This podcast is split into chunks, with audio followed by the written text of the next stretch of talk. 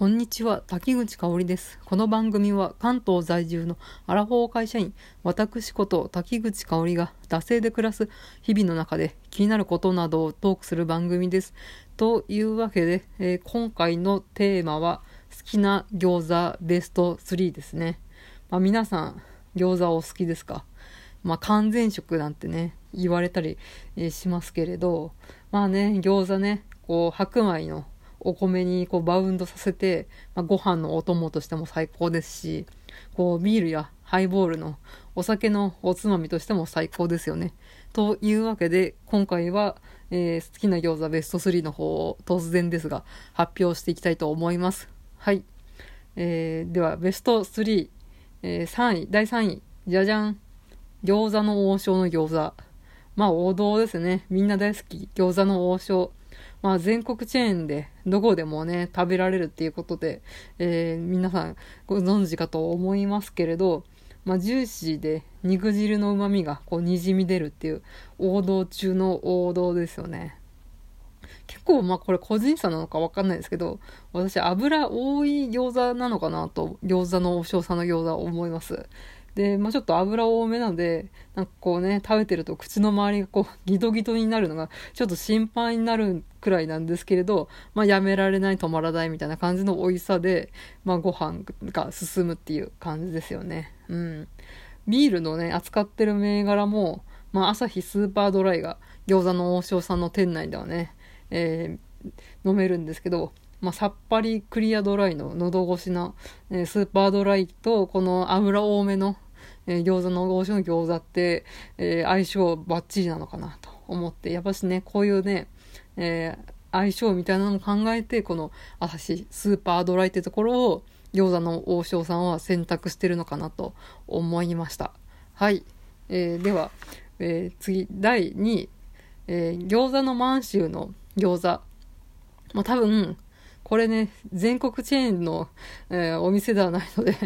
知ってる人ごく一部な気がしますけど、まあ一応ね、餃子の満州さんの説明をしますと、本社が埼玉県の川越市なんですね。うん、埼玉県発祥で3割うまいのキャッチコピーで、えー、埼玉、東京、群馬を中心に、えー、展開している、まあ、餃子チェーン店ですね。うん。2012年以降は大阪と兵庫にも、出店しているらしいので、まあ、ちょっと関西の一部でも、え、お店の方があるっていう感じで、まあね、まあ、埼玉メインの話で ね、他のね、うん、東北の方だったりね、九州だったり四国だったりの方で聞いてる人はもう全くもってね、うん、そんなん知らねえよっていう感じの埼玉のローカルチェーンの話で申し訳ないんですけれど、まあ餃子のえー、満州がうまいっていう話です。うん。まあ、先の第3位で出た、うん、餃子の王将の餃子は結構油ぎっしゅみたいなところがあって、まあこうね、ギトギトになりながら、この肉汁の旨味を、うん、すするみたいなところがあると思うんですけど、まあそれにね、うん、対してこの満州の餃子っていうのね、こうカルッとサクッとスナック感覚で食べられるっていう、そういった餃子になりますね。うん。まあ、もちろんね、焼き目はサクサクで、えー、表面の皮ももちっとしてて、もちろんね、熱々な肉汁もにじみ出るっていうね、まあ、割としっかりした味わいなんですけど、うん、なんか全体的にね、ライトな感じがあるんですよね。もしかしたらニンニクをそこまで使ってなかったり、まあこの豚肉と牛肉のあなんかこうね、割合みたいなのが、こう豚が多めとか、そういうのがあるのかもしれないんですけど、うん。すごいさっぱりとして、ライトな感じで何個でもいけるみたいな感じで食べられます。ちなみにお店で飲めるビールは、まあ嬉しいプレミアムモルツですね。うん、サントリーさんが出しております。まあ、しっかり香りとコクのあるプレミアムモルツのビールと、こうリーズナブルな、満州の餃子っていうおつな組み合わせでまあね、一杯たしなめるってところが、まあ、満州の良さなのかなと思います。はい。では、栄えある、えー、餃子ベスト1位ですね。えー、モランボン、もちもち食感餃子の皮、厚め大判、16枚入りっていうことで、栄えある第1位は手作り餃子です。なんと。まあね、このね、モランボンね、もちもち食感餃子の皮集め大判はですね、あの、普通の餃子の、うん、皮って大体25枚とか20枚とかで結構多めにね、入ってることが多いんですけど、まあね、家族がね、なんか5人家族とか、そういうんだったらいいんですけれど、まあこのね、やっぱ一人暮らしとか、まあ、少人数で暮らしてる人には、まあ、そんなにね、20個とか25個とか、うん、生産してもね、食べきれないよって思うかもしれないんですけど、このね、モランボンのね、この、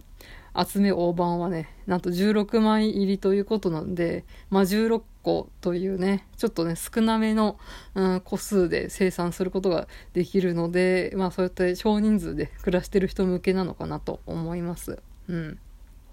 で、このね、えー、この集め大判モランボのやつは、うん、まあ自分でね、集めって言ってるぐらいなので、えー、で、大判って言ってるぐらいなので、皮が普通のやつより2倍ぐらい、うん、違うらしいです。ので、かなり大きいあの皮なので、まあ、たっぷりね、具材を中身に詰められるっていうのがありますね。で、まあ、自分でもちもちって言ってるぐらいなんで、本当もちもちで、こう、外食で食べるような餃子のクオリティが出せる、すごいね、皮、餃子の手作りの皮になっております。うん。まあ、やっぱ手作りなんでね、この具材の中身を自分でアレンジできるってところもいいですよね。なんかこう、キャベツがメインにしたり、白菜をメインにしたり、うん、あとはね、チーズを入れるとか、あと、ニンニクあんまり入れたくないなとかいう人は、あニンニク少なめにしたり、なんかそういうね、アレンジとか調整みたいなのが自分でオリジナルカスタマイズみたいなのができるのが、まあやっぱ手作り餃子の、うん、良さなのかなと思います。で、まあね、餃子ね、作るの割と難しいと思うんですよ。うん。私結構、うん、実家にいる頃から餃子作りみたいなのをしていたので、割と手際よく作れるんですけど、あのひだをね、えー、つけるのがちょっとね、最初は、なんか破れちゃったり、ぐちゃぐちゃになってたりして、なんか大丈夫なのみたいな感じで思うかもしれないんですけど、まあこれね、厚め大判って言ってるぐらいなんで、暑いので、そんなね、あの、普通の皮や、よりかは、あの、ぐずぐずになったり、破けたりとか、うん、する、なんかこう、リスクが少ないのかなと思うんで、まああんまり餃子手作り作ったことないよっていう人にも、まあこのね、初心者にも、うん、ファーストステップみたいなところでおすすめなのかなと思います。うん。で、まあね、16枚っていうことで、まあそれなりに数あるんで、まあ特に一人暮らししてる人とか、こんなに餃子食べれないよって思うかと思うんですけど、余ったら、私は冷凍にしといて、後で水餃子にしたりとか、まあもちろんね、焼いても結構美味しく食べられるんですけれど、まあ冷凍にしておいて、後で、えー、かあの焼いたり、水餃子にしたりっていうことで、まあこの消費をしてるっていうのがありますね。まあそういうわけで、えー、皆さんのおすすめの餃子ありましたら、ぜひ教えてくださいということで、まあちょっとね、日高屋の餃子の話とかもね、えー、しようと思ったんですけど、これもね、日高屋って全国チェーンじゃないんですね。あの、割と関東近県にしかないっていうのを、なんかこう関西の人に言われて知りました。ちなみに日高屋はね、割とこう基本の、多分満州と王将の間みたいな本当にオーソドックスなこう餃子で、まあ、そんなにね大きさもねちょうどいいみたいな感じでこう平均点みたいな感じなんですけどこれはこれでね安定感があって美味しいのかなと思います。ちなみに、えー、日高屋のビールは、えーキリン一番搾りですね。キリンのビールが飲めるっていうんで、それでも私的にポイント高いです。ということで、まあ、餃子の話をね、つらつらしてまいりましたということで、まあ、ちょっと家にいる時間がね、増えそうっていうことがありますね。まあ、このね、手作り餃子の方、まあ、これね、別に昨今のね、うん、自粛みたいなのがなくても1位なので、ぜひ、えー、このモランボンのね、えー餃子の皮購入していただいてチャレンジ、えしてみてはいかがでしょうかということで締めさせていただきたいと思います。はい。